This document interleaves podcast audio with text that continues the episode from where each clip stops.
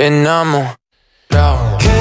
12 y 31 minutos. Eh, Jorge Vaquero es abogado especialista en Derecho Deportivo. Ha trabajado en la Federación Española de Fútbol, ha trabajado en FIFA y dirige un despacho que es Subsports Legal Firm. Hola Jorge, buenas noches. ¿Qué tal? Buenas noches, ¿cómo estáis? Eh, Javier Tebas ha dejado claro que con la nueva ley del deporte los delitos deportivos prescriben a los tres años y que de ninguna manera se podría sancionar al Barça. La duda surge a nivel europeo, porque ¿podría entrar la UEFA en el asunto? Pues efectivamente, eh, revisando el reglamento de participación en la Champions League, eh, uno se puede encontrar en el artículo 4 como la UEFA tiene la posibilidad de eh, inadmitir directamente al Fútbol Club Barcelona si estima que, que está o ha estado implicado, ya sea directa o indirectamente, en alguna actividad, y leo textualmente, destinada a organizar o influir en el resultado de un partido a nivel nacional o internacional. Es decir, no es necesario que sea un partido de la propia eh, UEFA Champions League. Puede ser un partido perfectamente de la Liga Española. Por tanto, si las investigaciones que eh, estamos enterándonos estos días eh, prosiguen y finalmente se acredita que el motivo, el propósito de ese contrato y de esos pagos con el señor Negreira del Barcelona tenía como objetivo último influir en el resultado de partidos, indudablemente UEFA puede adoptar eh, esta decisión de excluir o de, mejor dicho, inadmitir la participación del Barcelona en la próxima edición de la Champions League. porque todos los clubes deben solicitar esa licencia UEFA para participar en, competiciones. Entonces podría denegarse la licencia al Barça, podría declararle eh, club no elegible, entiendo.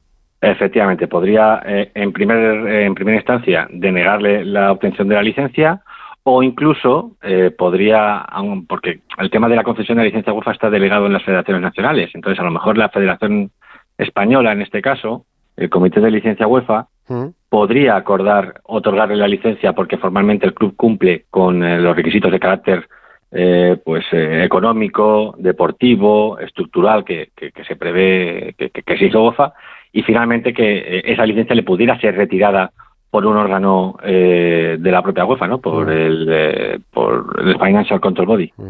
Por último, una cosa, también defiende los eh, intereses de la Unión Adarve, que es el equipo madrileño de Segunda Federación, que reclama un pago al Barça por los derechos formativos de Marcos Alonso, porque entiende que su llegada no fue como jugador libre, sino como parte de la operación de Aubameyang. ¿Pueden demostrar que Marcos Alonso no llegó gratis al Barça? Bueno, lo que podemos demostrar es que ha habido una serie de, indicios que únicamente se explican todos ellos juntos si eh, en la operación eh, efectivamente participaron ambos futbolistas y que no fueron dos operaciones separadas, sino única, únicamente una, una sola.